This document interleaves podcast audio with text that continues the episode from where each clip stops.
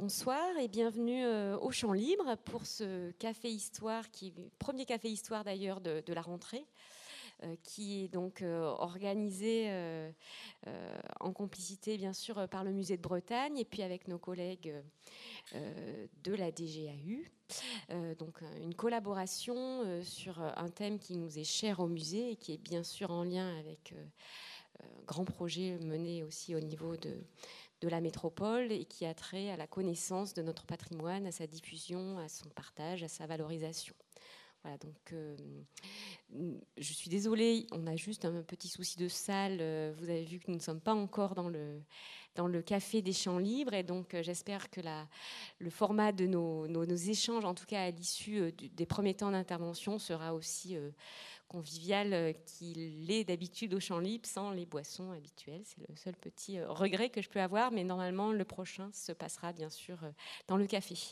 Voilà, je laisse la parole à Arnaud Vasmer qui reprend l'animation de ce café histoire et qui va présenter du coup les différents intervenants. Merci à vous. Merci Céline et bien bonsoir à, toutes et à tous. Donc bienvenue à, ce café euh, Connaître notre patrimoine, les apports euh, de l'inventaire. Nous discuterons donc des apports de l'inventaire et de comment ils s'inscrivent dans Rennes 2030, le plan euh, local urbaniste à l'échelle de la ville et de la métropole.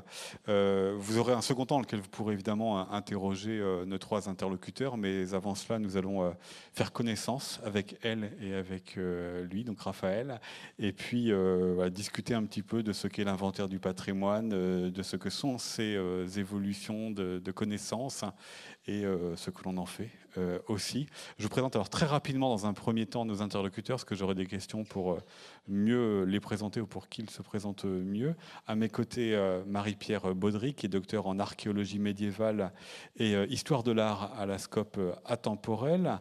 Raphaël Labruni, qui est architecte et docteur en histoire. Vous êtes enseignant-chercheur à l'École nationale supérieure d'architecture de Bretagne. Et si j'ai gardé pour la fin Elisabeth Loire-Mongazon, c'est parce que c'est avec elle que l'on va ouvrir. Et donc, je vais poser la, première question. Vous êtes la chef du service de l'inventaire du patrimoine culturel de la région euh, Bretagne. Et donc, pour euh, mieux vous présenter, je vais vous demander à, tous les trois, à tour de rôle, de nous expliquer comment vous travaillez avec le patrimoine et comment, oui ou non, votre travail peut s'articuler avec euh, Rennes 2030, donc la, fabrique de la ville. Mais d'abord, Elisabeth, dites-nous l'inventaire du patrimoine. Qu'est-ce que c'est? Alors, l'inventaire du patrimoine, c'est euh, une idée qui a été initiée par André Malraux en 1964 pour euh, dresser en fait une photographie de, la France au moment où euh, les formes traditionnelles d'architecture étaient en train de disparaître au profit de, formes plus génériques par l'apport de, matériaux et de, de volumes aussi différents. Euh, bon, cette photo d'ailleurs illustre bien ça. L'idée était de dresser une photographie. Voilà, là on va mettre l'image, pardon. Ah, j'avais pas vu qu'il n'y avait pas l'image. que nous pour l'instant.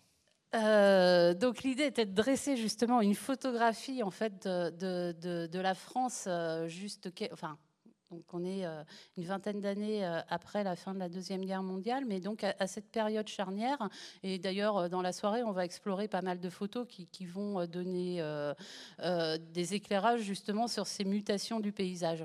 Et donc Malraux, en créant l'inventaire, a choisi deux régions en fait, euh, pour, euh, pour lancer cette initiative, l'Alsace et la Bretagne. Pas par hasard, deux régions euh, très fortement identitaires en matière de patrimoine.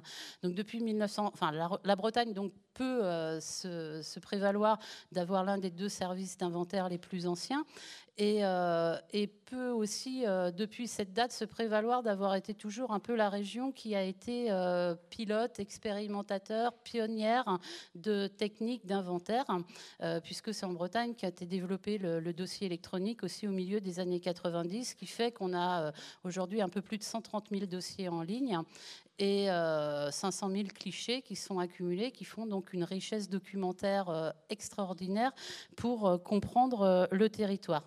Depuis 2004, euh, l'inventaire, c'est un service de la région, c'est-à-dire précédemment, c'était un service de l'État, et depuis euh, la loi de décentralisation de 2004, c'est un service de la région Bretagne. Enfin, c'est euh, au niveau national, tous les services d'inventaire sont passés dans les régions, et ça a changé le mode de, de la méthodologie en fait de l'inventaire, non pas sur le fond, non pas sur la qualité des études, mais bien sur la façon dont on les conduit, non pas en étant euh, plutôt euh, des chercheurs isolés, mais bien euh, en travaillant en partenariat étroit avec les territoires. Et c'est d'ailleurs dans ce sens-là qu'on travaille avec Rennes Métropole. Donc là, on est heureux, peut-être avant que vous nous disiez pourquoi vous avez choisi cette euh, image-là. Euh, qu'est-ce que ça implique l'inventaire du patrimoine par rapport aux autres organismes que l'on peut connaître qui ont en charge euh, le patrimoine? Et je pense bien évidemment ici, alors pas forcément à ce que fait l'UNESCO, mais à un niveau plus national, aux monuments historiques. Alors l'inventaire a aucune fonction réglementaire euh, ni fiscale. Souvent, euh, c'est la question qui nous est posée euh, quand on va chez les gens, c'est oh, mais si vous inventoriez ma maison, ça va changer quelque chose pour les impôts ben Non, pas du tout. et c'est pas parce que les éléments sont recensés dans nos bases de données qu'il y a une quelconque protection dessus. Alors il y a effectivement toujours cette difficulté. On est inscrit à l'inventaire des monuments historiques. Et eh bien là, les monuments historiques, c'est euh, c'est à part, en fait, c'est géré toujours par l'État, c'est une démarche régalienne, toujours géré par l'État au niveau des DRAC, dans les conservations régionales des monuments historiques. Et euh, c'est euh, quand on est inscrit ou classé à l'inventaire des monuments historiques, il y a un règlement qui est beaucoup plus strict. et voilà, alors il y a plein de niveaux de protection différents. Et l'inventaire est simplement une démarche de connaissance, de documentation du patrimoine on est des experts en, matière de patrimoine. Dans le service, on est une vingtaine, euh, dont une quinzaine de chargés d'études qui sont des historiens, historiens de l'art, documentalistes, gestionnaires de bases de données. Euh, voilà, on apporte une expertise sur le patrimoine, mais simplement sur l'angle de la connaissance. Donc cette connaissance-là peut être après sollicitée pour des expertises. On est régulièrement sollicité pour donner des avis pour des choses, mais en revanche, on n'est pas sur le côté réglementaire des monuments historiques. C'est dans la partie sollicitée, comme, comme ça, vous pouvez euh, participer aux discussions sur ce que sera la ville de demain? Tout à fait, voilà. Alors expliquez-nous peut-être de manière plus concrète, on est heureux. enfin, j'ai proposé cette image-là euh, initiale justement pour, euh, pour évoquer ces formes d'architecture traditionnelle dont, on parlait, euh, dont je parlais tout à l'heure. Là, on est sur de l'architecture traditionnelle du, bassin rennais avec bah, une construction en bauge sur solin de, schiste pourpre de, de Pont-Réan. On est donc sur la commune du Reux qui a été étudiée l'année dernière, euh, l'année universitaire dernière, dans le cadre d'un exercice partagé avec euh, les étudiants du master restauration et réhabilitation du patrimoine bâti de, Rennes 2, dont quelques-uns euh, sont dans la salle. Hein, d'ailleurs, puisqu'il y a ceux de la promo de cette année. voilà, donc c'est simplement un exemple d'architecture rurale. Une photo, alors une enquête euh, réalisée en 1972.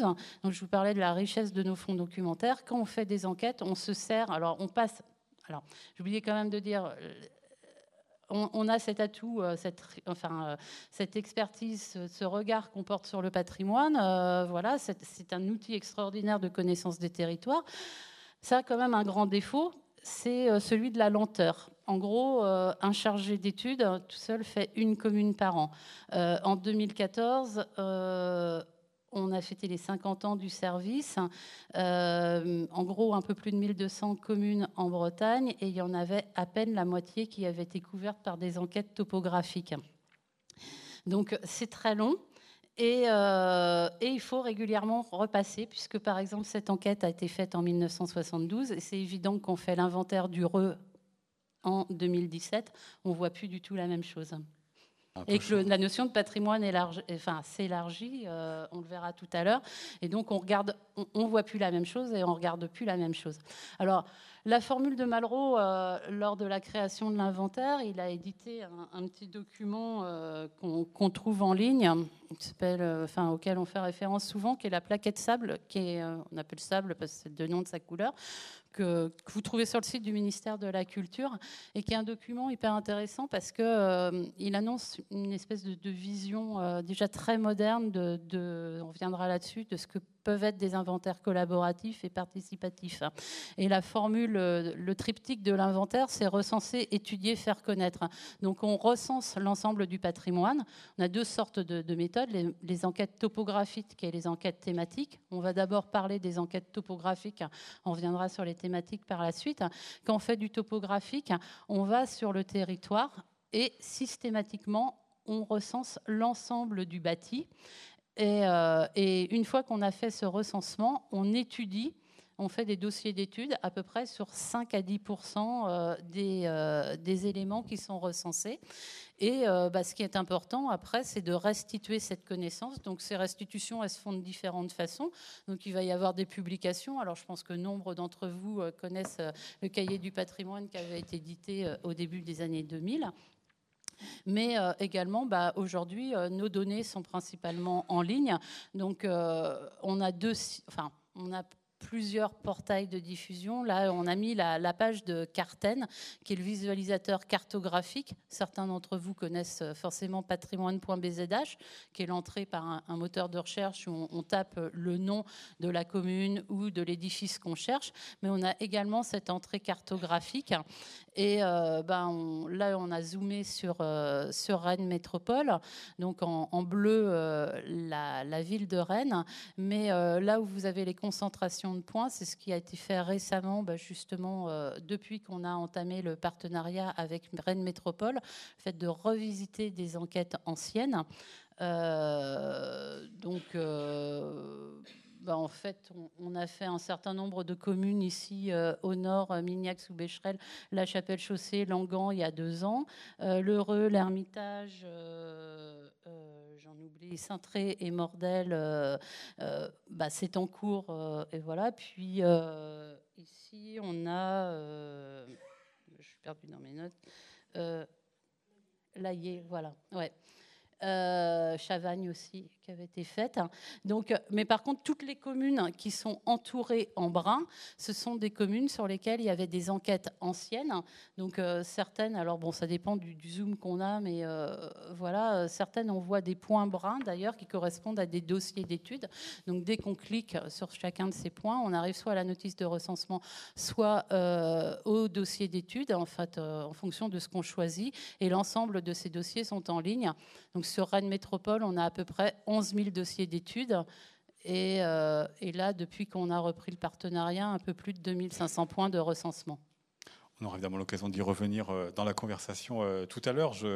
Poursuis le, tour de table. Donc là, les interventions vont être plus bref puisque voilà, vous allez pouvoir vous exprimer pendant toute la, rencontre. Mais euh, pour mieux vous présenter, euh, d'abord vous, euh, Marie-Pierre Baudry. Donc je rappelle, hein, je l'ai dit, vous êtes docteur en archéologie médiévale et histoire de l'art, que vous travaillez dans la scope atemporelle. Donc voilà, première des deux questions que je vais vous poser, puis ensuite à Raphaël. Dites-nous comment vous travaillez en lien avec le patrimoine et pour ce qui vous occupe, le récit d'une ville qui passe par le patrimoine. Oui, alors je suis chargée de faire euh, une étude euh, historique, patrimoniale de Rennes Métropole, c'est-à-dire de faire une synthèse euh, générale pour pouvoir replacer toute la connaissance et tous les vestiges du patrimoine dans ce qu'on appelle un récit historique des origines à nos jours. Donc je travaille à partir de différentes sources et la source de l'inventaire est une base de données considérable, très précieuse, très riche, qui témoigne du patrimoine qui a été, euh, euh, on dit, recensé, documenté, observé, commenté dès les années 1970. Et on va voir qu'il y a une évolution jusqu'à aujourd'hui. Donc c'est une base de données très riche qui est complétée et confrontée à d'autres sources, bien sûr les textes, les archives.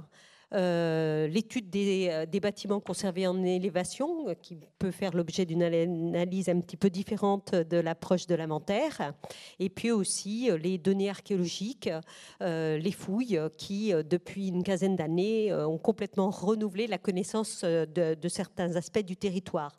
Car il faut préciser que le, travail de, de l'inventaire concerne essentiellement l'architecture, conservés en élévation. Voilà.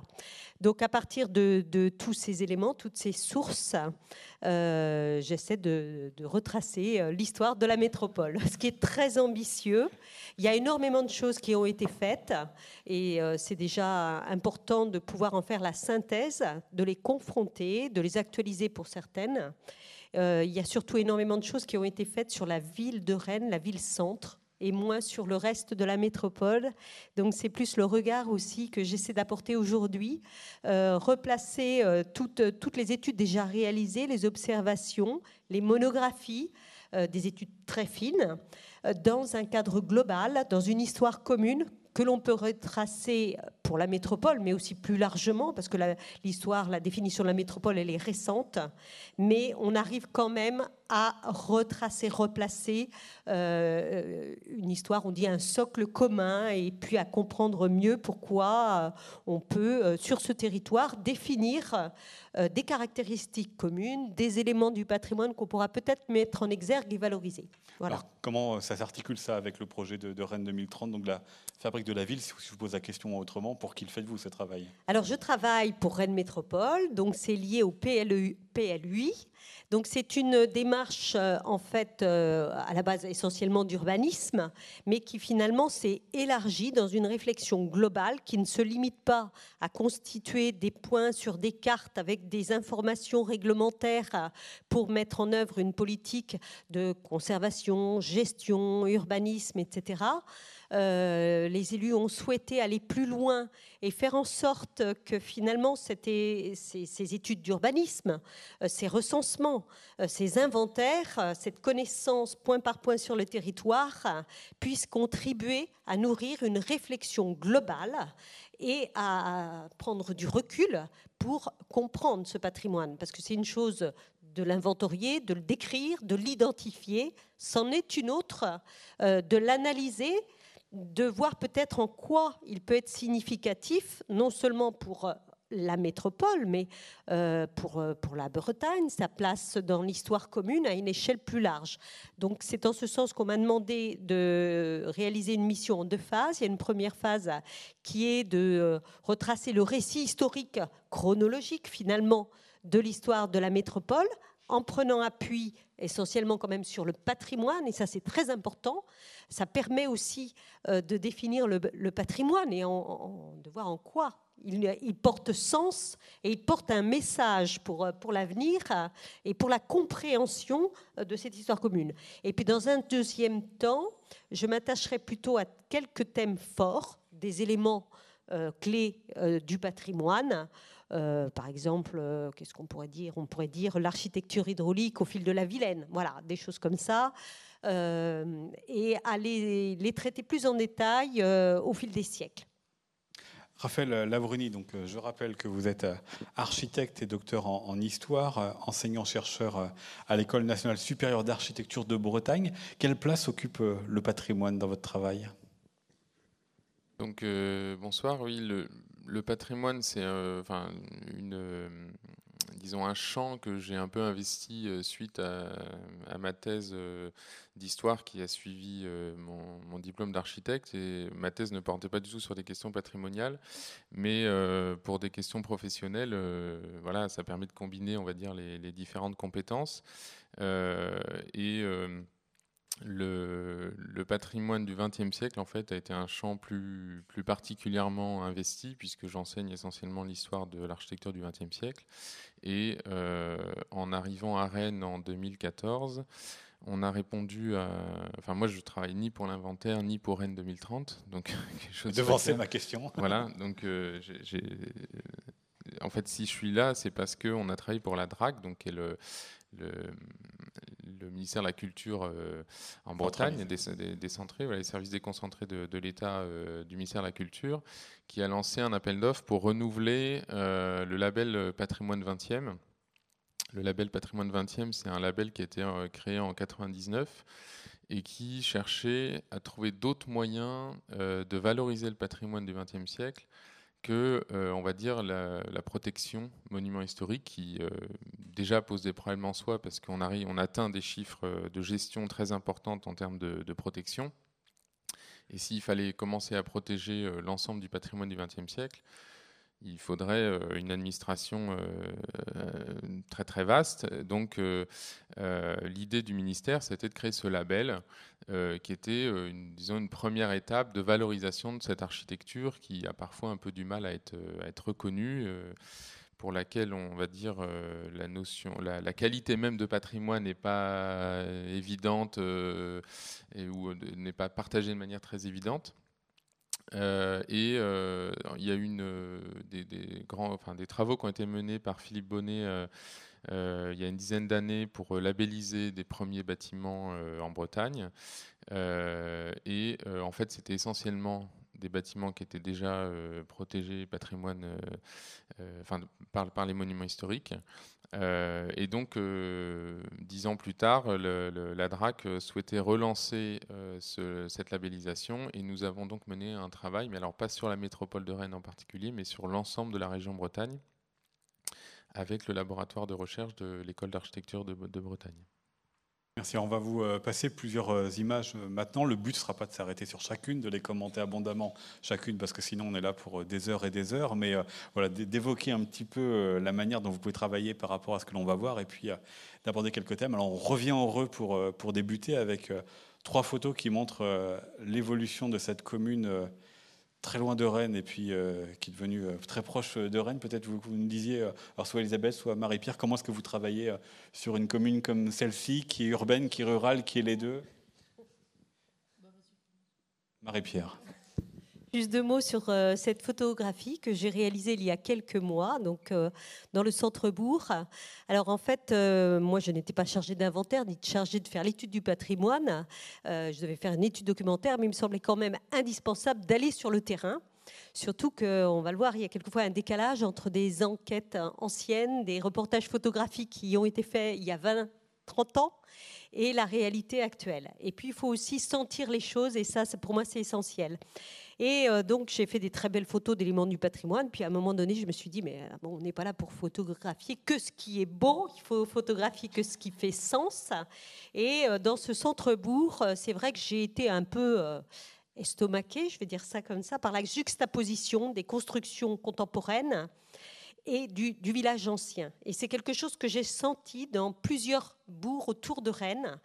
Et euh, finalement, euh, alors évidemment, hein, on peut réagir de différentes façons. C'est une page de l'histoire récente qui est très forte et qui est pour moi un moment caractéristique de, l'histoire de Rennes Métropole, de, la ville archipel, et donc euh, il ne faut pas le nier. À un moment où effectivement on n'a pas toujours pris des précautions quand on a modernisé les centres-bourgs. Donc ça nous interpelle, ça nous interpelle aussi finalement sur la croissance rapide euh, l'enrichissement de, certains villages, et puis euh, sur euh, la façon dont on a envisagé du coup l'urbanisme. Donc voilà, petite photographie qui interpelle devant cette église. Alors certes, elle n'est pas classée monument historique, hein. c'est une église du 19e siècle qui a une histoire plus ancienne, mais qui était peut-être autrefois, enfin comment dire, dans un cadre, un ensemble euh, de, maisons plus ou moins anciennes, hein, mais qui, révélaient une histoire. Là, on a un petit peu gommé les choses. Voilà. Donc, euh, une réflexion au cours. Elisabeth. Alors, nous, justement, euh, on, essaie de prendre du temps, euh, tout en le gérant quand même, euh, voilà, parce que c'est un grand problème aussi de donner du temps à chaque étude d'inventaire, et donc de pouvoir remonter dans les archives, dans les différentes sources. Et par exemple, si on peut revenir à la diapo d'avant et à, la vue aérienne, voilà. Eh bien, cette vue aérienne, par exemple, le même centre-bourg d'Ureux, au début des années 50, on va dire, globalement, euh, en regardant les détails, c'est très riche d'enseignements. On voit bien que le paysage que vient de nous montrer Marie-Pierre euh, n'a rien de, de, commun avec, euh, avec cette image, mais dans laquelle eh bien, on peut lire plein de choses. Alors, on voit ces formes. Alors, je vais bouger parce que ça va pas être. on voit bah, des formes traditionnelles d'architecture. On voit la présence de, fermes en pleine ville. Et on voit en même temps qu'apparaissent déjà de nouvelles formes d'architecture avec des maisons sur garage, des maisons à étage sur garage, un hangar agricole. voilà avec une forme contemporaine. Donc on est juste au début des années 50. On regarde aussi ces maisons à boutique, voir si elles euh, survivent dans le paysage. Et donc quand on fait le recensement dont je vous parlais tout à l'heure, eh bien on va édifice par édifice avec euh, euh, le plan, le cadastre des cadastres anciens et on essaie de reconstituer la morphogénèse d'une commune, commune par commune, donc en prenant le temps et en identifiant euh, chacun des bâtiments et en comprenant euh, bah, l'évolution de, ce territoire. Alors on va le retrouver par la suite avec euh, les lotissements Bardet. On va voir comment en un demi-siècle, ici, il y a Heureux, au début des années 50, il y avait 900 habitants, il y en a 8000 actuellement. Et euh, comment euh, bah, ce territoire évolue, ce qu'il reste d'éléments anciens, mesurer, ça permet justement aussi de mesurer euh, bah, les transformations et d'attirer aussi à chaque fois qu'on fait la synthèse sur une commune, d'attirer l'attention des élus, des décideurs sur des éléments qui nous semblent dignes d'intérêt pour éviter d'autres transformations par la suite, même si, comme je disais tout à l'heure, on n'a pas du tout d'aspect réglementaire, on intervient simplement sur le côté documentaire plonger peut-être sur la question de, l'intérêt, puis euh, Marie-Pierre euh, aussi, sur euh, comment là on est entre la ville et puis l'urbain. Vous avez parlé des fermes, à Rennes il reste aussi quelques fermes, on n'a pas d'image, mais on peut aussi en parler. C'est voilà, quel est l'intérêt de, à la fois de conserver ces bâtiments totalement anciens qui portent une autre histoire pour les inscrire dans la ville de demain Comment est-ce que du côté de l'inventaire, ou comment est-ce que pour vous, Marie-Pierre, dans le récit de ville, vous intégrez cela? Nous, on, va je dirais, attirer l'attention aussi sur des volumes, sur euh, des éléments. Justement, tout à l'heure, par exemple, on parlait d'expertise. On peut être de temps en temps interpellé euh, sur des, projets de restauration. Voilà. Et notre capacité à lire un élément de bâti, à y voir euh, des détails, on, le reverra tout à l'heure, peut permettre de donner une orientation en termes de restauration, en termes de, de valorisation, d'intégration dans un nouveau projet urbain. Euh, voilà. Après, euh, le fait même d'attirer l'attention, de, venir, d'étudier, on est visible quand on vient faire l'inventaire. On passe. Euh, alors c'est vrai qu'on passe plutôt dans la journée. Il y a un grand nombre de gens qui travaillent, mais on laisse des, des, petits papiers dans les boîtes aux lettres. Il y a eu un affichage municipal, il y a une information communale et tout ça. Souvent, les gens disent mais le patrimoine dans notre commune, et surtout des communes comme ça, il n'y a, a, rien. Enfin, il y a notre église. Effectivement, l'église, le clocher, c'est symbolique. Mais en fait, on essaie d'attirer l'attention sur autre chose que euh, justement ce qui pourrait être des éléments identifiés euh, facilement. Et euh, ouais, d'attirer l'attention sur le fait que, que le patrimoine, il va se situer aussi beaucoup plus dans des détails, dans le respect d'éléments beaucoup plus sensibles. Marie-Pierre Baudry, tout en continuant voilà, par les photos à se balader dans les métropoles. Sur la question de la conservation, Saint-Herblanc et Orgère. Je, je, présentais la question de la conservation. Euh, moi, je ne suis pas là pour euh, donner un avis, euh, même si très honnêtement, je ne me priverai pas de le faire. Si je suis amenée à découvrir peut-être un patrimoine menacé dans un bourg et sur quelque chose de mal connu, voilà, je me permettrai de donner une expertise en disant oh là, vous avez quelque chose de vraiment intéressant. Euh, il faut faire quelque chose. Alors il faut faire quelque chose, il faut faire quoi? On ne peut pas tout garder, on le sait. Euh, par contre, euh, et c'est la première démarche, il faut documenter, et ça on a bien insisté, on voit en quoi finalement les études documentaires, les, les analyses, les textes, autant que les photographies réalisées par l'inventaire ou d'autres structures, permettent de conserver le souvenir, permettent de conserver la lisibilité des villages. Après, quels sont les exemples qu'il faut sauvegarder et choisir? Ça, c'est toujours euh, très délicat. Il est clair que si on avait posé à quelqu'un la question il y a 30 ans de dire quelles sont les fermes hein, autour de Rennes, à Rennes même, qu'il faut garder, il n'aurait pas eu la réponse que celle qu'on a aujourd'hui. Parce qu'entre les deux, d'une part, le paysage a changé. Hein. Aujourd'hui, on va être tenté de, conserver les derniers exemples conservés. C'est peut-être pas les plus remarquables Peut-être qu'il y a 50 ans, on les aurait trouvés vraiment euh, tout à fait insignifiants. Mais si c'est les derniers, on va être tenté de les garder. Vous voyez, ça c'est le petit village gaulois. Donc c'est très subjectif sur les critères d'analyse. Et puis, euh, voilà, il faut, il affûter le regard et c'est pas à nous de prendre cette décision. Donc on essaie quand même, nous, de livrer des, analyses. Pour ce qui me concerne, c'est de replacer aussi les éléments qui, qui, sont visibles, conservés, étudiés dans un contexte plus global. Voilà. Mais mon étude, comme celles qui sont venues avant et celles qui sont venues après, est datée. On n'a pas la même sensibilité aujourd'hui que demain. Et puis, euh, j'ai une formation d'archéologue, donc j'ai tout à fait l'habitude de travailler sur des sites qui sont détruits demain, même si ça m'arrache le cœur. Donc, ma mission, c'est de faire le maximum pour qu'ils soient bien documentés. Voilà, pour les étudier, pour pouvoir au moins les transmettre aux générations futures s'il n'y a pas de possibilité euh, voilà, de les, garder ou pas de nécessité. On ne peut pas tout garder, il faut quand même bien aussi euh, évoluer. Mais le faire sciemment. Et là aussi, euh, et je me permets, même si ce n'est pas ma mission, souvent de dialoguer avec les architectes, avec les aménageurs, pour avoir une réflexion aussi sur la façon de détruire. Ça peut paraître surprenant, mais il y a façon de détruire, il y a façon d'aménager, il y a façon de reconstruire, de lire.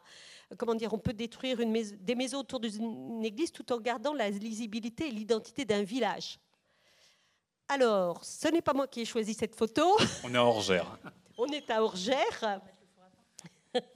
ah oui, remettez-moi le four. On va à Saint-Herblon alors. Non, alors à Orgère, c'est vrai que bon, si je remarque juste un petit truc sur Orgère. Alors, ça, c'est Saint-Herblon, c'est Orgère. Voilà, alors ça c'est Orgère. Donc je ne connais pas euh, les bâtiments qu'on a au premier plan, mais j'imagine que ce sont peut-être des logements sociaux, contemporains, enfin c'est très récent. Euh, donc c'est très bien de construire des logements sociaux. Après, euh, bon, Orgère, c'était quand même un village. moi, ce qui me gêne toujours un petit peu, c'est qu'on construise de la même façon en périphérie de grosses villes que dans des villages. Voilà. Donc, il y a peut-être une attention particulière. Bon, un petit clin d'œil pour le clocher de l'église, qui n'est pas très ancienne. Un clocher bulbe, un petit détail, hein, vous voyez, c'est voilà. Ça, par contre, c'est un élément qui fait sens pour moi, parce que je le rattache à beaucoup d'autres clochers en forme de bulbe, comme ça, que l'on trouve en Ille-et-Vilaine. Et, cornu, Oui, ah ben, cornu, c'est encore autre chose. C'est pas un bulbe, c'est des bulbes. C'est une énorme charlotte euh, orthodoxe, un peu, mais bon c'est particulier. Mais ce clocher bulbe, donc on en trouve beaucoup dans le pays de Rennes et ça fait partie des petits détails qui constituent notre, notre identité, notre histoire. Dans une autre région, je dirais, tiens, c'est bizarre. Bon. Là, je dis, ben, c'est un petit signe. Je reviens sur le four à pain. Alors là, nous sommes à Saint-Herblon, donc sur euh, la place du village. C'est pas moi qui ai pris cette, cette photographie. Justement, j'y suis allée. J'ai pris l'autre face de l'église et j'ai oublié de prendre le four à pain. Alors j'avoue que c'est vrai que c'est toujours sympathique quand on voit des, villages qui se mobilisent. Je suppose qu'il y a eu ici une initiative euh, de gens du village, de la municipalité, pour restaurer le four à pain, pour peut-être le remettre en état. Et c'est souvent en zone rurale la première action finalement pour la reconnaissance d'un patrimoine commun. Surtout que ces fours à pain, généralement c'était un patrimoine commun entre plusieurs fermes euh, au centre des villages, on le partageait. Voilà, il y a une démarche. Donc pour moi c'est une démarche d'appropriation, même si j'aime pas tellement le terme. Bon, et en même temps, euh, en termes de patrimoine, c'est un four à pain. Et puis finalement, euh, il est totalement isolé aujourd'hui sur une place euh, minérale. Ce four à pain n'est qu'une dépendance d'autres habitations qui ont disparu. Bon. Donc c'est un clin d'œil qui montre à la limite davantage la façon dont les gens aujourd'hui sont attachés à leur patrimoine qu'il n'est un témoin majeur de l'histoire du bourg. Voilà. Au passage, on a derrière une église, alors celle-ci aussi, elle pas remarquable, elle est, reconstruite au XIXe siècle, mais elle est quand même reconstruite par Arthur Regnault, euh, qui est l'auteur euh, architecte de la reconstruction d'une série d'églises, euh, notamment il y en a au moins une, dizaine sur le territoire de, Rennes Métropole. Au-delà de l'édifice architectural en lui-même et de, sa qualité architecturale, je ne me prononcerai pas là-dessus, ce qui est important, c'est que ça témoigne aussi d'une phase d'agrandissement des, bourgs, une phase aussi euh, d'affirmation de, la, foi catholique, où on a reconstruit dans des villages qui étaient souvent resserrés autour d'une petite église médiévale, il en reste quelques-unes, une immense église du 19e siècle. Donc ça témoigne d'une croissance démographique. Euh, d'une phase d'enrichissement également. Voilà. Donc vous voyez, il y a deux histoires dans l'histoire, j'irai pas plus loin. un mot d'Elisabeth. Voilà, je voulais juste rajouter que effectivement, le four à pain, ce qu'on voit, c'est qu'il fonctionne aussi. Et, euh, et, que effectivement il, est euh, déconnecté de, de, son univers d'origine.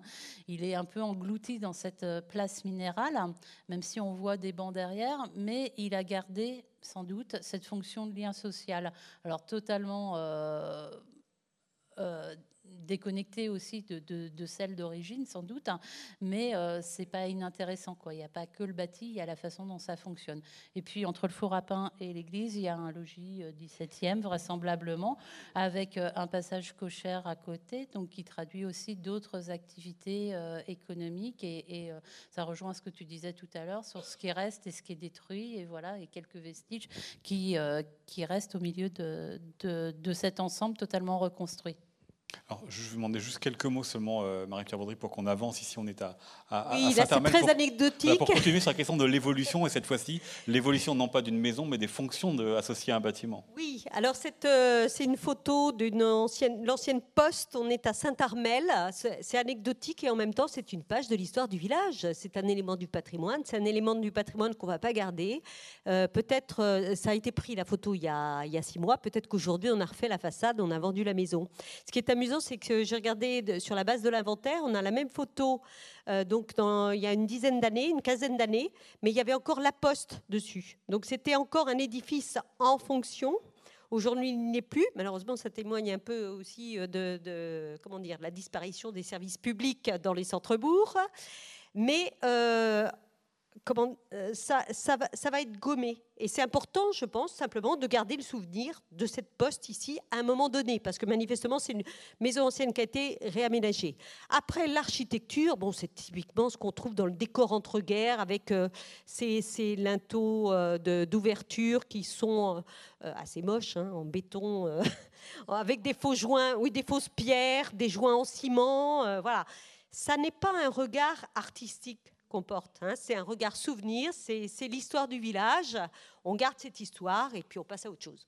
Eh ben, passons à autre chose. À Saint-Gilles, ailleurs, avec, euh, ben voilà, il y a un problème sur l'ordinateur. Normalement, vous devriez voir deux images de Saint-Gilles et je vais poser les voici. Et je vais poser la question à Elisabeth Loire-Mongazan, parce que c'est vous qui avez euh, choisi euh, cela. Mais comme on, est sur la question du, de l'évolution du territoire, des, des, changements de fonction, dites-nous par rapport au, thème de notre soirée, connaître notre patrimoine, les apports de l'inventaire, comment vous prenez en compte justement ces évolutions du patrimoine et notamment ce patrimoine qui s'efface ou qui se transforme? Eh bien, l'enquête d'inventaire sur Saint-Gilles, elle va commencer justement la semaine prochaine avec euh, toujours ce partenariat avec l'Université de Rennes 2 dont je parlais tout à l'heure. Et euh, elle va commencer en s'appuyant justement sur cette base documentaire, cette enquête de 1972 également qui avait été réalisée.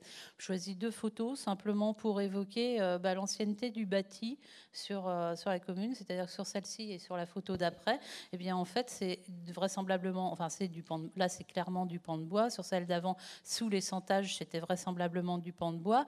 Là, on a en fait au départ un très beau logis 17e avec deux extensions de chaque côté 18 des modifications d'ouverture euh, au XXe siècle. On voit que le, bâti a été transformé. Euh, au départ, ce logis du XVIIe, c'était, c'était quelque chose de, riche, de prestigieux. Et voilà, et on voit bien qu'en 1972, c'est euh, une ferme qui a subi de nombreuses dégradations, qui est mal entretenue, que l'enduit s'effrite, que c'est des constructions en terre, donc pas entretenues, ça a une durée de vie peu, limitée. On ne sait pas, enfin là, l'enquête n'a pas encore commencé. Il va falloir confronter ces photos avec la réalité du terrain. Peut-être que ces maisons ont disparu. J'ai cherché pour, pour préparer la photo d'avant en Bourg. Je ne l'ai pas retrouvée, euh, mais je n'ai pas cherché, je ne suis pas allée sur le terrain. J'ai cherché euh, simplement. Euh, euh, sur, euh, grâce à Google Street Map, mais euh, voilà, qui est un bon outil. mais voilà, c'est d'évoquer aussi, c'est justement d'évoquer ces transformations. Là, c'est un commerce aussi, les maisons à boutique, c'est des choses qui sont très intéressantes parce qu'elles témoignent de la vie de, de ces villages, un café, épicerie. vous voyez qu'en même temps, c'est une boutique qui ne laisse pas de traces architecturalement. Il n'y a rien, enfin, il n'y a pas de devanture, il n'y a pas une façade explicite. Hein. Euh, il faut simplement savoir que c'était un café-épicerie. Et euh, c'est ce qu'on essaie justement de, de, prendre en compte, de regarder et de, de voir évoluer pour, euh, pour dresser l'histoire de, de ces communes. À Saint-Gilles, on sait qu'il y a plein de bâtis en terre qui disparaissent, qui disparaît de façon très importante actuellement. Oui. On revient heureux une dernière fois. Après, on arrivera à Rennes pour nos dernières euh, photos, alors avec euh, deux images d'Heureux. Là, je vous pose finalement la question à, tous les trois, Marie-Pierre, Elisabeth et, Raphaël. Ces maisons construites par Gaston Bardet sont-elles du patrimoine? Parce que c'est ce qui nous occupe. Hein. Qui fait répondre? Rapidement, en deux mots, mais après je laisse passer spécialiste. Oui, c'est le témoin d'une époque. Il faut replacer ça dans le contexte de, des équipements, des logements sociaux, des évolutions démographiques. Voilà. Raphaël Labruni. Je trouve que l'année dernière, on a travaillé avec nos étudiants. Il y a deux de nos étudiants, non, il y a deux ans, deux de nos étudiants ont travaillé, ont fait leur diplôme sur, la, sur, ce, sur cette ville. Et euh, ne serait-ce que par la qualité urbaine euh, du plan de Bardet par rapport à tout ce qui s'est fait par la suite, euh, il, y a, effectivement une euh, qualité indéniable qui, est totalement absente de la plupart des aménagements postérieurs. Et, en ça, on peut leur reconnaître une qualité patrimoniale, même si architecturalement, c'est extrêmement sommaire et simple. Il y a beaucoup de, petites attentions sur les questions de distribution, d'orientation, d'organisation des maisons entre elles qui euh, a disparu au profit d'une certaine euh, euh, disons, libéralisation des terrains et, un dessin urbain qui va essentiellement favoriser la voiture plus que l'habitat. Quoi.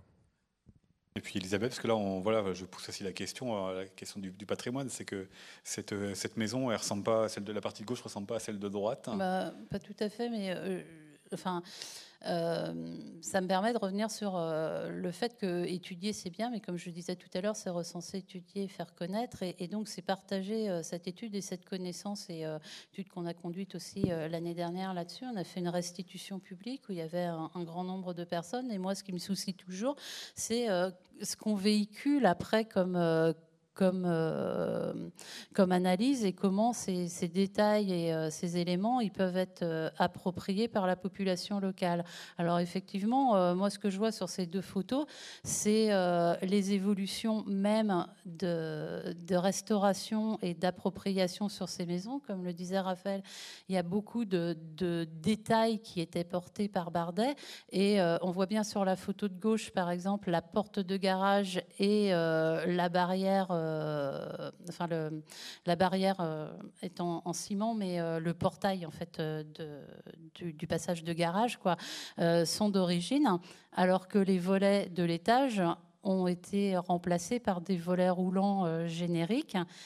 Et paradoxalement, sur la maison de droite, c'est le contraire. C'est-à-dire, c'est la porte de garage qui a été transformée alors que les volets sont d'origine. Et mon souci, et le portail aussi euh, a été euh, remplacé par un modèle standard en PVC euh, dont on trouve facilement l'origine. voilà, il reste encore les clôtures en béton d'origine. Moi, ce qui m'intéresse, c'est justement aussi de se dire comment est-ce qu'on sensibilise les habitants à ces petits détails et alors au fait que remplacer des éléments aussi euh, quelconques que des volets ou un portail de jardin, eh bien, euh, participe d'une démarche patrimoniale ou pas. Alors, question, transition toute trouvée pour réinterroger Raphaël Labruni. Est-ce que ça, c'est votre job? Est-ce que la connaissance, euh, puisqu'on va s'intéresser aux questions aussi de, de transmission donc par vos élèves, est-ce que voilà, c'est aussi cela dont vous êtes chargé en tant qu'enseignant? Oui, euh, je, veux juste faire une petite insiste sur l'inventaire parce que tout à l'heure il a été dit que l'inventaire n'avait pas, avait pas pour objet la question de la protection, ce qui est, ce qui est vrai.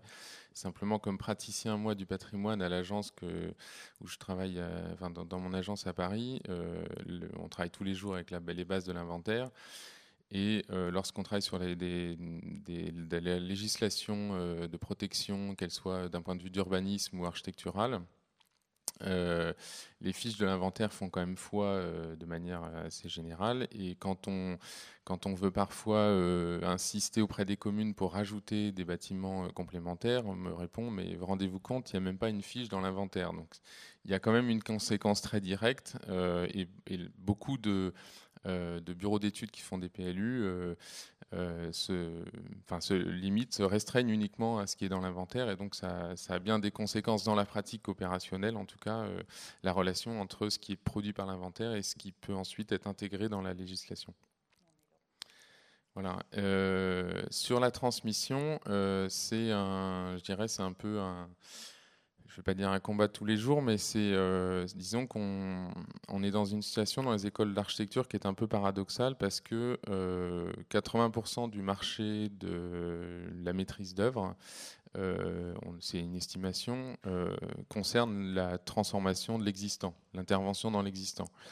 Et, moi, le premier, quand quand j'ai été formé, et, c'est, le, cas de beaucoup d'écoles, la construction, euh, neuve, euh, reste le modèle principal de l'enseignement. et ceux qui souhaitent se former ensuite à l'intervention font des, formations complémentaires.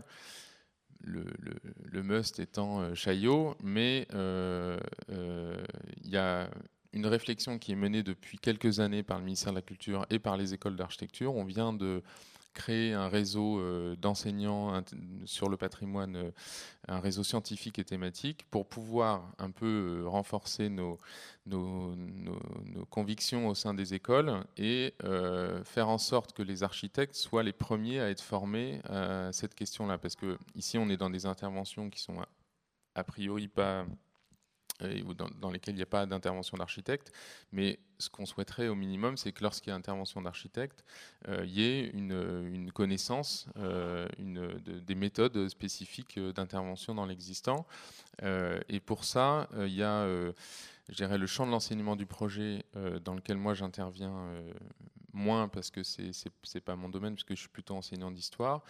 De mon côté, moi, c'est plutôt une première une première approche, je dirais, euh, euh, sur la, question des connaissances, euh, des différents outils, des différentes méthodes de recherche en histoire, et notamment en licence 3. On a donc, je propose un cours, par exemple, qui essaye de de montrer aux étudiants que ce qu'ils voient dans les histoires de l'architecture, donc les grands noms de l'architecture, les Le Corbusier, les Mies van der Rohe, etc., ce sont des, grands modèles, c'est des choses qu'il faut connaître évidemment, mais euh, sauf cas très rares, c'est pas là où ils vont intervenir. Ils auront pas euh, peu, de peu d'entre eux auront la chance d'intervenir dans ce genre de patrimoine. Euh, la plupart du temps, ils vont intervenir dans des patrimoines. Et s'ils ont encore la chance, peut-être chez Bardet, mais la plupart du temps, ils vont intervenir sur des sites dans lequel euh, la question patrimoniale se pose euh, euh, de manière un peu, un peu lisible en tout cas.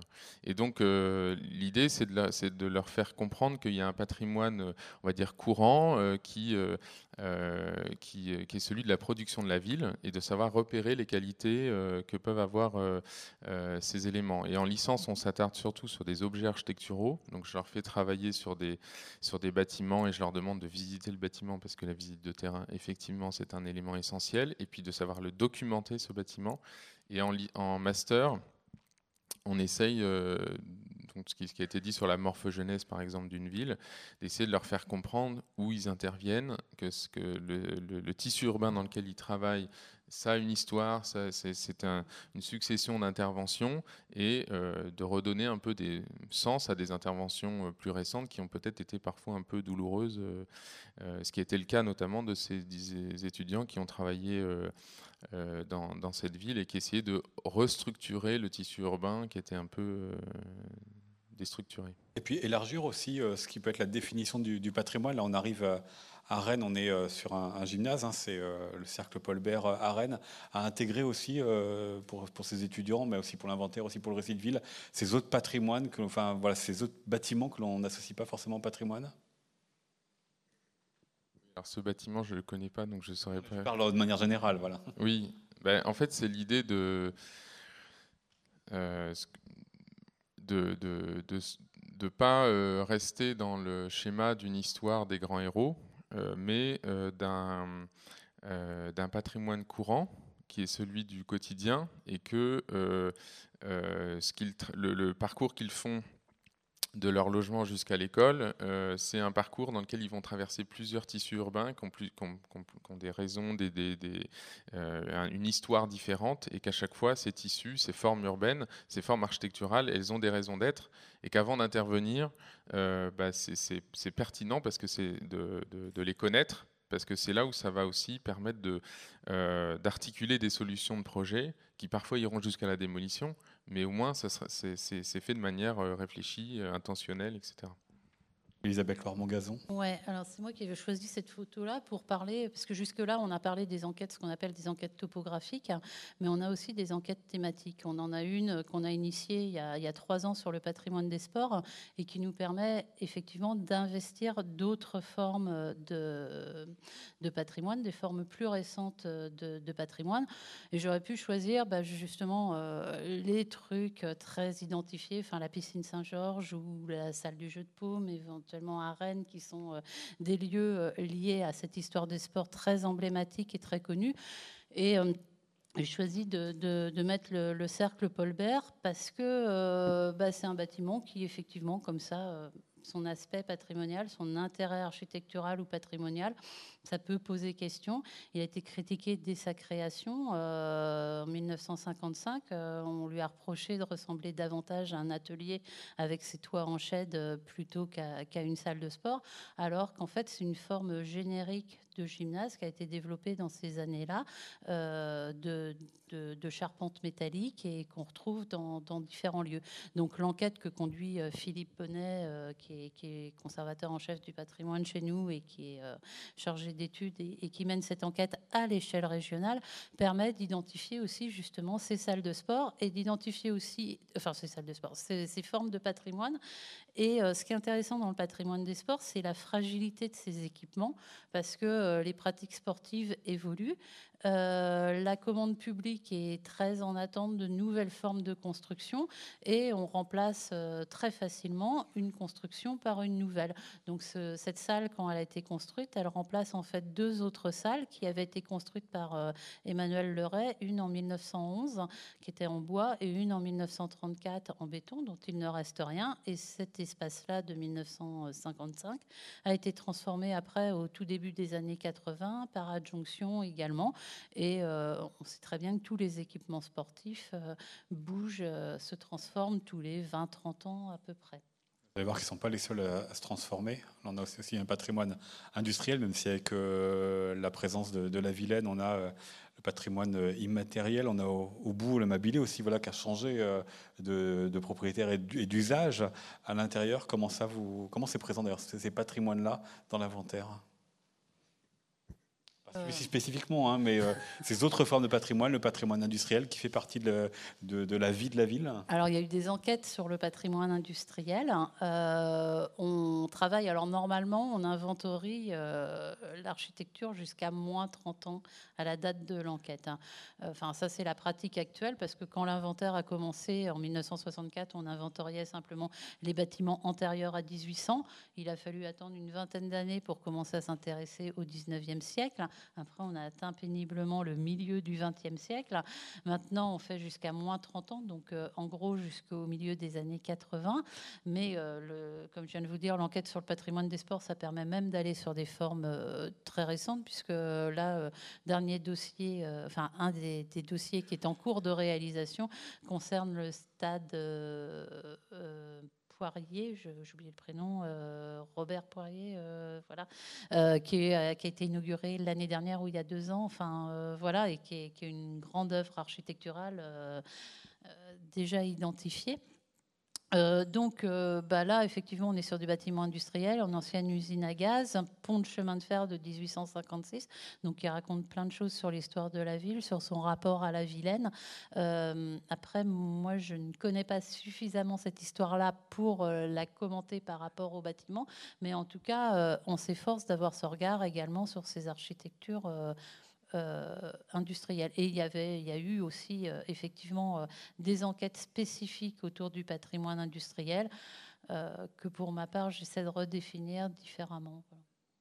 Raphaël Labruni, on a, voilà, vous avez proposé quelques images de, de création du XXe siècle. Donc on a ici la fac de droit, on va voir le restaurant L'Étoile à Beaulieu, une église, l'église Saint-Luc, donc dans le quartier Villejean, euh, la maison Escargot euh, voilà un des grands noms euh, de l'architecture de, Rennes. Dites-nous pour vous quels sont les, enjeux qui sont liés à ce patrimoine du XXe siècle.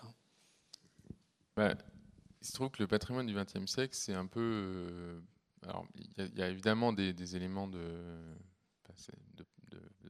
similaires aux autres patrimoines d'autres siècles. Mais disons qu'on a des, singularités qui font que le travail sur le XXe siècle est peut-être un peu, euh, un peu différent.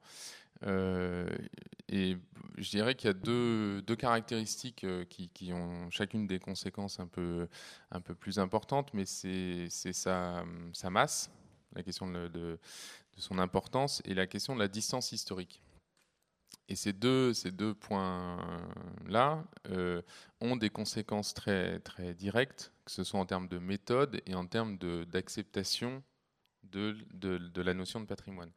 La question de la masse, c'est que euh, euh, les trois quarts de, l'environnement urbain euh, enfin des, constructions euh, dans nos pays occidentaux, encore une fois, c'est des estimations, euh, ont été construits au XXe siècle. Donc évidemment, c'est une masse extrêmement conséquente qui, face à laquelle on est un peu dénué parce que inventorier de manière systématique ces choses-là, c'est une entreprise qui est extrêmement compliquée mais il y a aussi une masse en termes de, euh, qualité, c'est-à-dire que c'est un, siècle dans lequel euh, les innovations vont être extrêmement variées, très larges. C'est-à-dire que pendant des siècles en Bretagne, on construit euh, avec des matériaux, enfin un peu partout, hein, avec des matériaux locaux, des toits de chaume, etc., du schiste, du granit.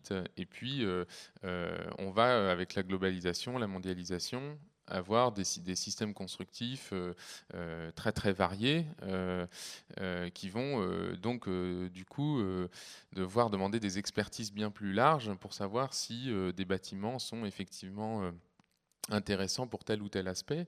Euh, si c'est un bâtiment qui a, euh, connu par exemple une, ventilation mécanique euh, alors que ça n'existait pas, si s'il y a des, avancées techniques sur, le domaine de, la thermique, du chauffage, de toutes ces choses-là, il y a des chercheurs qui, qui travaillent sur ces questions-là, mais ça, ça, relève donc d'une masse d'informations, une masse de construction, une masse d'informations, une masse de formes qui est extrêmement différente. Et du coup, la question de de la valeur, de l'expertise de la valorisation euh, se, pose parce qu'on est face à une question quantitative et qualitative euh, extrêmement complexe. La deuxième chose, c'est la, distance historique parce que euh, bah, évidemment c'est un patrimoine qui nous est très proche, plus ou moins selon les âges de, chacun. donc le, premier aspect, c'est que les acteurs qui ont vu ces bâtiments construire sont en grande partie encore vivants. Euh, euh, une partie des architectes, euh, ou alors les ayants droit des architectes, mais ou alors les, les habitants de, des villes ou les usagers du gymnase, etc., qui ont vu construire. Et donc, quand on a vu un, un édifice construire, on ne le considère pas comme patrimoine puisque ça fait partie de sa propre histoire personnelle. Et je me souviens avoir été à, euh, à Lorient, visiter un immeuble de la reconstruction et parler au propriétaire euh, du fait que c'était une analyse patrimoniale. Il, il, disait mais non, le patrimoine c'est ça. Et il me montrait un des immeubles qui avait subsisté au, bombardement parce qu'il avait vécu les reconstructions. Et donc cette, euh, difficulté qu'ont les gens à, intégrer le XXe siècle comme, patrimoine vient en particulier de cette question de la distance historique. L'autre question, c'est que on a aussi, par rapport à d'autres euh, patrimoines, des sources euh, relativement disponibles, des sources d'information, mais du coup, parfois, elles sont tellement euh, nombreuses que ça euh, devient aussi euh, complexe. Et puis, c'est pas parce qu'on a des plans d'architecte que c'est les plans forcément de la construction telle qu'elle a été réalisée. Donc, il y a des, des questions qui se posent aussi par rapport au, niveau de connaissance que l'on peut avoir et ce qu'on veut en restituer, ce qu'on veut en faire. Et puis, le, dernier point peut-être vis-à-vis de cette distance-là, c'est que euh, le terme de patrimoine, c'est ce qu'on ce a hérité de nos pères. Alors maintenant, on, dit matrimoine parce que parce que euh, on, fait des, parcours euh, liés aux constructions que des femmes ont réalisées pour essayer de, de changer cet aspect, cette appellation. Mais bon, historiquement, on utilise le terme de patrimoine, donc c'est ce qu'on a hérité de nos pères. Donc dans l'inventaire on inventorie tout ce, qui, tout ce qui a été conservé. Et par exemple, s'il reste que trois fermes, bah, on, leur attribue la qualité de patrimoine parce qu'il n'en reste que trois, même si architecturalement, elles n'ont aucune valeur euh, et si elles sont témoins de, peu de choses d'un point de vue de la construction, etc. Euh, alors que nous, en fait, on est en train de faire le processus inverse, c'est-à-dire qu'on est en train de sélectionner euh, pour la suite ce que l'on va considérer comme patrimoine, puisque on opère euh, euh, une sélection de ce que l'on veut euh, garder dans la masse très vaste et on est en train de, déterminer, notamment avec le label 20e, ce, qui, fait patrimoine avant même que l'histoire a fait son temps. Donc on est dans des situations un peu, parfois un peu curieuses. Et moi, on m'a demandé de travailler, enfin la DRAC m'avait demandé de travailler sur des bâtiments qui étaient construits par des confrères enseignants à l'école d'architecture bon, bah, on se retrouve dans des situations qui sont un peu, un peu curieuses. Quoi. Donc euh, voilà, ça c'est un peu les, les, champs, euh, euh, pour moi, qui font les particularités du, du patrimoine 20e le nom de l'architecte, puisqu'on est là avec des maisons euh, signées euh, donc un, des grands noms euh, de l'architecture à Rennes, est-ce qu'il vient perturber un petit peu cette, ce rapport au patrimoine du XXe siècle ou pas du tout? Parce qu'il y a la question de la représentativité, il y a la question, au-delà du patrimoine, de vivre dans un bâtiment qui a été construit par une grande signature. Ça donne aussi du cachet à, ce bâtiment. Là, quels sont les enjeux liés à ça? Et puis toujours dans l'idée du, du, patrimoine et de, la, ville de demain je ne saurais pas trop euh, répondre à cette question, mais c'est. Euh, euh, disons que ça, dépend vraiment de l'histoire que les habitants ont du bâtiment dans lequel ils, sont. Il y a, par exemple, certains propriétaires privés qui ont fait appel à, à l'architecte pour construire leur maison. Et, et, donc, ils ont une histoire extrêmement affective avec cette question-là.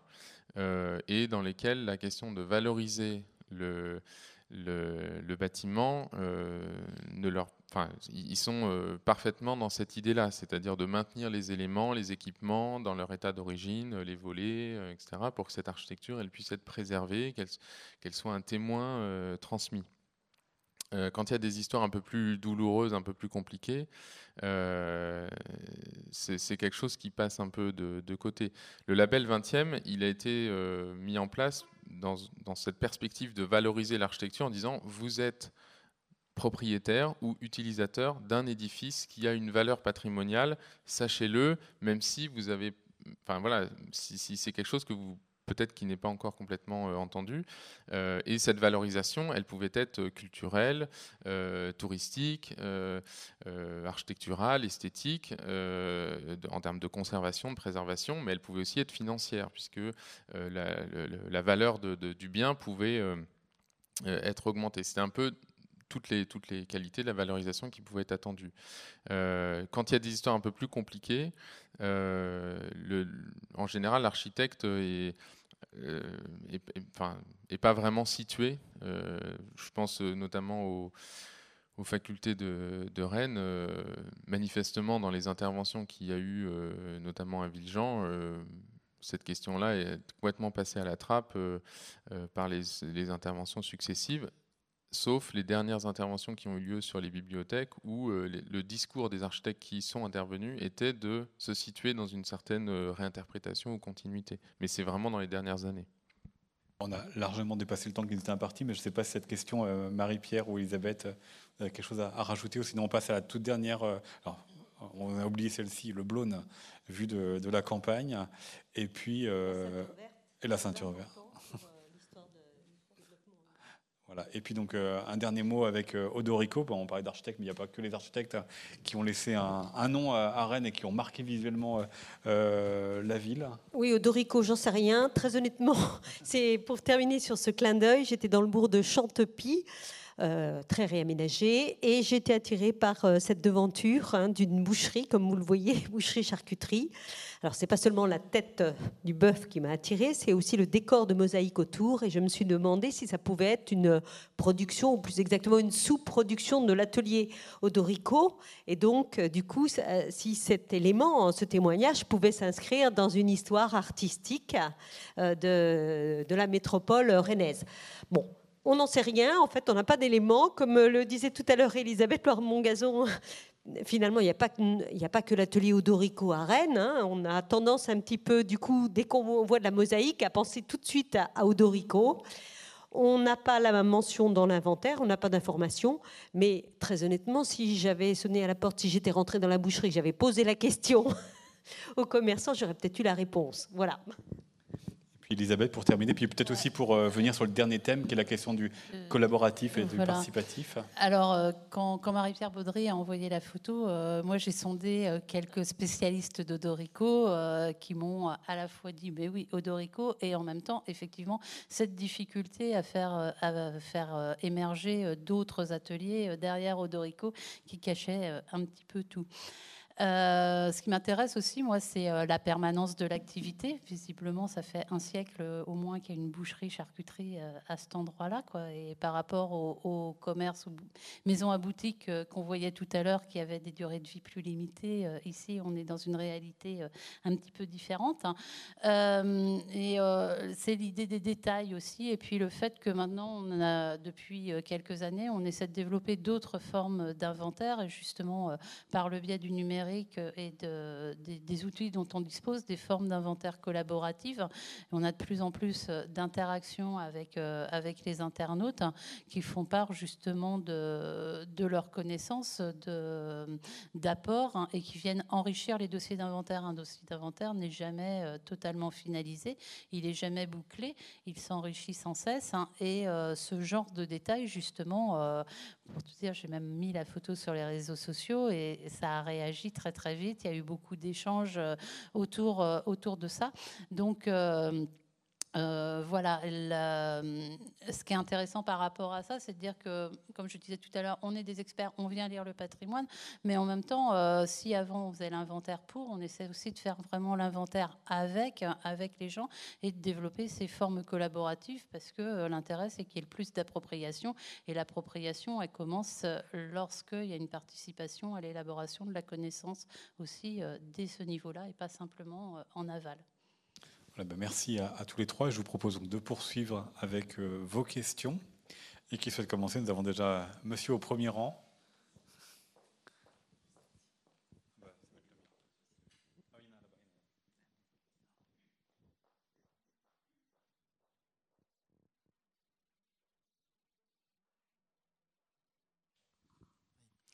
Euh, bonjour, bonsoir, merci. Euh, j'apprécie effectivement que voici l'inventaire de tout ce qui relève effectivement du patrimoine. Euh, seulement, je vais peut-être faire quelques critiques quand même. Euh, vous voyez, il y avait un homme politique qui disait à la Chambre des députés au début du XXe siècle, tout ce qui est antérieur à 100 ans, on ne le détruit pas. Euh, je crois que c'est excessif, effectivement, car on est quelquefois obligé de le faire. Mais on apprécie aussi les petites cités de caractère comme Saint-Suliac. Et donc, euh, si vous intervenez pas vraiment sur Rennes, mais plutôt sur Rennes Métropole, les communes avoisinantes, il faut bien savoir que la ville, c'est un corps qui évolue. En 1940, à Rennes, en juin 40, il y avait 100 000 habitants. Et devant le débâcle, on a reçu 24 000 euh, personnes qui venaient de Nancy, de Strasbourg, qui fuyaient les Allemands, et on a réussi à les intégrer. Aujourd'hui, il y a une difficulté, c'est que on n'est plus à 100 000 habitants. La ville de Rennes ne tient plus dans les frontières, euh, dans les, limites de la commune. On est à 350 000. Et tout le travail que vous faites, qui est un travail d'inventaire, eh bien, il va être euh, ça va être pour la mémoire peut-être. C'est bien que ce soit un travail, c'est bien que ce soit un inventaire vivant, parce que chaque chose a une histoire, Et je crois d'ailleurs qu'il ne faut peut-être pas se limiter uniquement euh, à un bâtiment, mais peut-être à un bâtiment dans son ensemble. Et euh, euh, je voudrais vous poser la question suivante. dans une ville comme Rennes, bon, Saint-Suliac, effectivement, peut conserver son caractère, mais une ville comme Rennes a été victime de la succession des politiques urbaines. Il y a eu une politique de rénovation dans les années 50-60 où on rasait tout et on recommençait. Et puis, il y a eu une période de réhabilitation où on a essayé de préserver certaines choses et de les reconstruire. Euh, il y a sur Rennes euh, une association du patrimoine euh, qui vise à préserver certains bâtiments. Euh, notamment, elle s'est battue pour l'avenue Aristide Briand, là où il y a une maison qui a été détruite, qui avait du caractère, qui avait tous les entourages de fenêtres qui étaient en briques et qui était, qui, était très jolie. Il y a eu également euh, Boulevard La Liberté, je crois que c'est au numéro Venez-en, s'il vous plaît, à, votre question. Euh. Eh bien, je voudrais vous demander simplement, puisque vous dépendez de Rennes Métropole, quelle est votre indépendance? Alors, Madame ne dépend pas de Rennes Métropole, Madame non plus, Monsieur ah non plus. je travaille pour Rennes Métropole. Parce que, parce que Rennes est en train actuellement de mettre en place un système, enfin vous êtes sûrement au courant, un système d'étoiles, où on classe les bâtiments avec une étoile, deux étoiles, trois étoiles. Trois étoiles, on ne détruit pas. Hein. et euh, je voudrais savoir si vous êtes concerné par ça, et si vous avez des liens avec l'association du patrimoine et, comment vous Alors je vais, répondre par Juste vous répondiez, je précise, donc c'est passé plutôt 200 000 habitants euh, la population de Rennes et pas 350 000. Et puis bah, l'association du patrimoine euh, rennais au fond de la salle, donc peut-être qu'elle aura aussi un mot à dire euh, tout à l'heure. Marie-Pierre Baudry. Oui, je vais répondre euh, brièvement tout en rappelant que la question de la restauration, euh, de la conservation du patrimoine fera l'objet, je crois, d'un autre, euh, d'une autre rencontre. Jeudi hein. prochain, juste en face à la CAF. Voilà, donc c'est pas le débat de ce soir et en même temps, je suis d'accord avec vous, c'est une préoccupation essentielle que je partage. Alors j'ai une mission sur Rennes Métropole qui ne concerne pas du tout la qualification par étoile. Hein. En fait, euh, euh, c'est une autre équipe qui travaille actuellement sur euh, l'inventaire, l'analyse pour actualiser les connaissances réunies et nourrir le PLUI et qui propose donc des classifications par étoile. Donc c'est une autre équipe d'intervention qui a été retenue pour ça et qui, réunit des, en architecture, en histoire de l'art, et qui en fait intègre aussi les analyses de différents experts. Voilà. Donc ça, je ne peux pas vous en dire davantage. Cette classification, elle est en, elle est en cours, elle est en débat, elle est en proposition. Pour ce qui me concerne, moi j'interviens sur une mission différente qui est euh, qui n'est pas indépendante, puisque je travaille pour Rennes Métropole. Donc quand on travaille pour quelqu'un, on n'est pas indépendant par définition. Ceci dit, c'est ma déontologie, c'est ma pratique. Je ne suis pas de Rennes, je ne suis pas d'ici. J'arrive avec un regard extérieur que je mets au service, je l'espère, du projet de Rennes Métropole. Euh, je suis historienne, archéologue. Et euh, moi, j'ai à cœur quand même, effectivement, je suis aussi une militante du patrimoine, quelque part, de, faire connaître le patrimoine, de le valoriser, et en même temps, euh, je sais qu'on ne peut pas tout sauvegarder, je l'ai dit tout à l'heure. Voilà. Donc moi, je fais une étude, je fais un récit, hein, euh, l'histoire de Rennes Métropole, c'est très ambitieux dans un premier temps, et je le fais à partir des études déjà existantes, des inventaires, des études archéologiques, des études universitaires en cours, et parallèlement, et ça je le fais assez seul. Dans un second temps, euh, à partir du mois d'octobre. J'ai une deuxième mission où là, je vais peut-être un peu plus aller dans le fond sur certains thèmes. Et là, j'espère avoir l'occasion de rencontrer les amis du patrimoine rennais et les amis du patrimoine de toute la métropole, dans la mesure de mes moyens, mais euh, d'aller un peu plus dans le fond des choses, sur des dialogues. Mais de la même façon, je ne proposerai qu'une histoire, qu'une analyse. Et cette analyse, cette expertise aussi, j'espère qu'elle servira à ceux qui mettront des étoiles, des classements ou autres, même si, je vous le dis franchement, moi je ne suis pas trop pour les classements, et je l'ai expliqué tout à l'heure, parce que ces classements, ils ont un, temps. Mais en même temps, on en a besoin. Donc il faut quand même porter des appréciations. Je préfère porter des appréciations et puis après, on, en discute. Euh, ça, c'est important. Dernier point, j'ai trouvé que vous aviez finalement un regard un peu négatif, critique sur votre ville, qui a été euh, transformée, euh, réaménagée dans les années 50, mais comme beaucoup de villes, comme beaucoup de villes. Euh, moi qui viens de l'extérieur, je trouve que vous avez la chance à Rennes d'avoir un patrimoine remarquable. Alors on a beaucoup parlé du patrimoine contemporain. Moi, ce qui me frappe à Rennes, c'est le patrimoine 17e et 18e. Et je pense que si j'ai déjà eu plaisir à venir en touriste et je reviendrai en touriste à Rennes, ça sera pour visiter ce patrimoine-là. Mais ça, c'est, je veux dire, c'est sensible. Alors effectivement, chacun euh, a ses préférences, mais l'image que donne Rennes à l'extérieur pour les amateurs de patrimoine, je pense que c'est celle-ci. C'est une ville qui est quand même très riche, qui, a son histoire, qui, qui se lit très bien, XVIIe siècle. Bon, même si effectivement, je l'avoue, moi, je suis plutôt médiéviste et euh, je suis venue au départ aussi, il faut le dire, pour étudier euh, les portes mordelaises, le couvent des Jacobins. Voilà, vous avez, vous avez une histoire très riche, très longue, et même si effectivement il y a des, il y a des ruptures dans cette histoire comme dans chaque ville, euh, vous pouvez quand même être fier. Je ne sais pas si j'ai répondu à la question.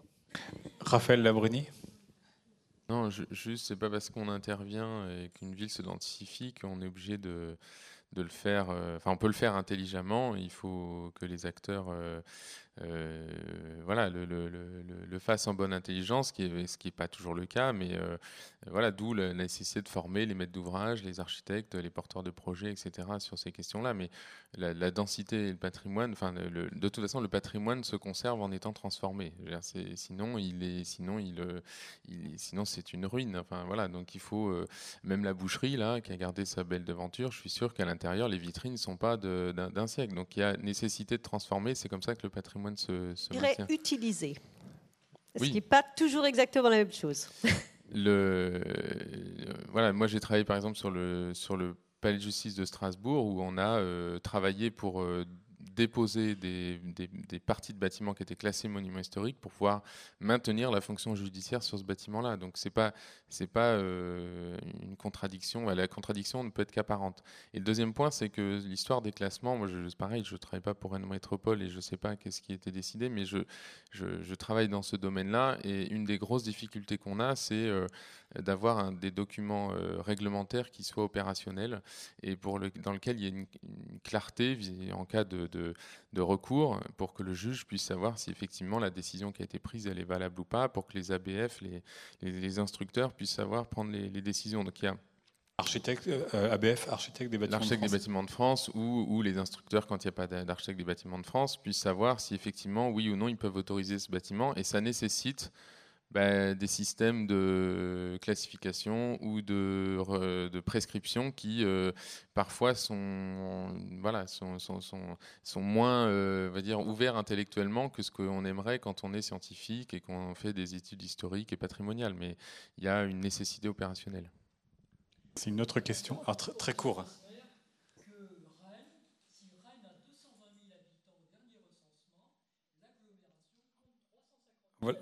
Voilà. Un, petit peu plus, c'est ça. On est d'accord.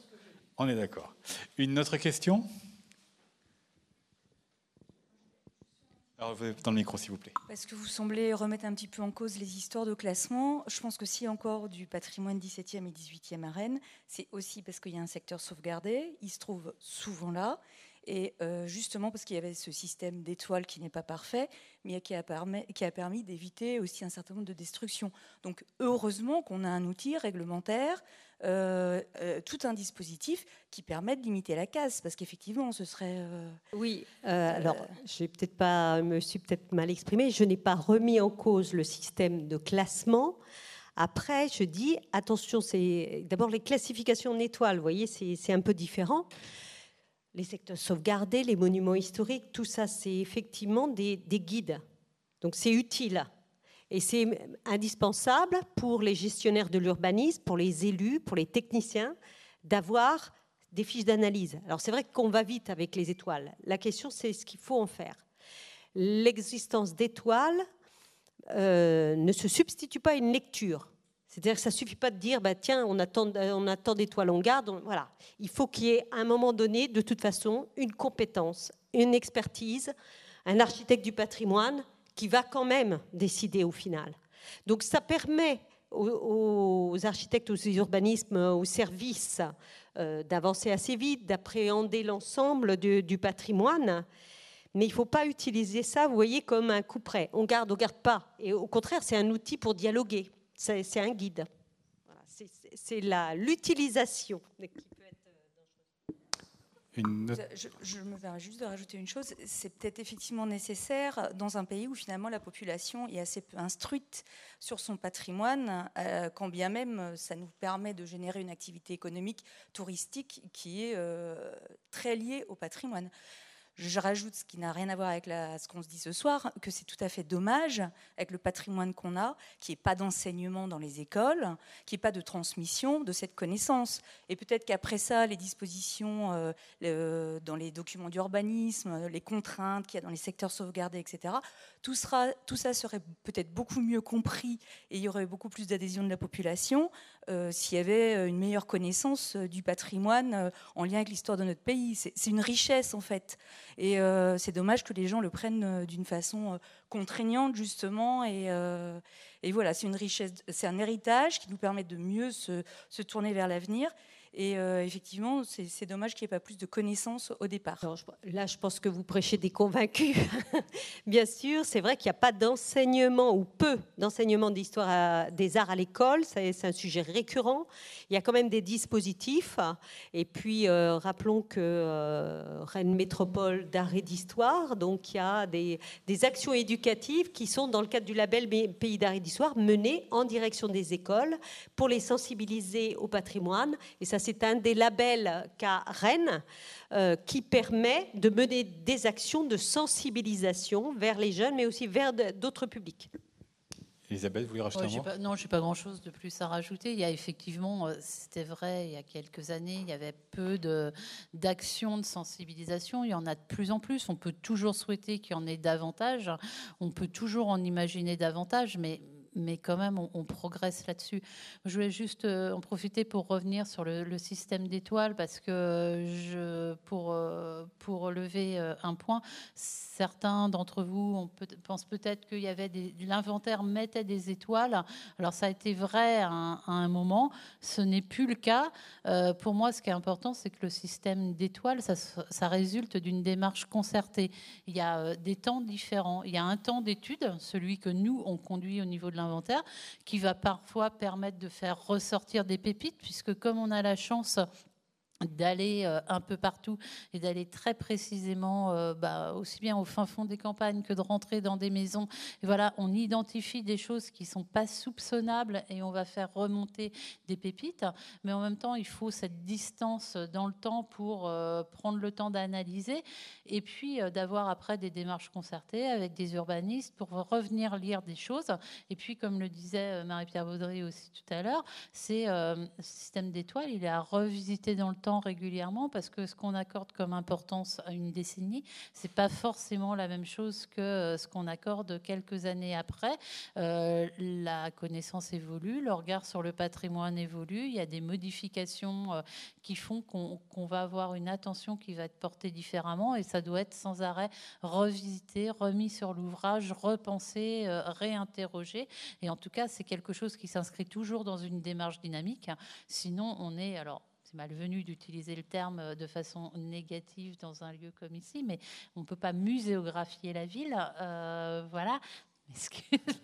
Mais euh, voilà, il ne s'agit pas de figer, mais bien au contraire de voir l'espace dans lequel on vit comme quelque chose d'évolutif et, que les mesures de, conservation et de, protection et de, de, réutilisation, elles se pensent par rapport à ce cadre évolutif.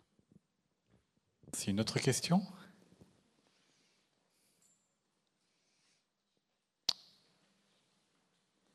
Eh ben, on va s'arrêter ici. Alors, il y a d'autres rendez-vous, hein, d'autres cafés, d'autres discussions autour du patrimoine. Euh, et puis, ah, bah, Elisabeth, rajouter Oui, c'est juste, il y a deux restitutions sur des études d'inventaire en cours euh, à Saint-Tré mercredi prochain et à Mordel le 11 octobre, qui sont des études, euh, justement, des, des opérations en cours. Et donc, il y aura un café sur la protection du patrimoine bâti jeudi prochain à 18h à la CAF. Et puis moi, je vous retrouve à l'autre bout du bâtiment, en salle de conférence, samedi à 15h30, avec Roland Castro, architecte, euh, citoyen très engagé dans les questions de banlieue et questions euh, urbaines, et qui viendra nous parler de son livre Il faut tout reconstruire. Merci à tous les trois, et merci à vous et bonne soirée.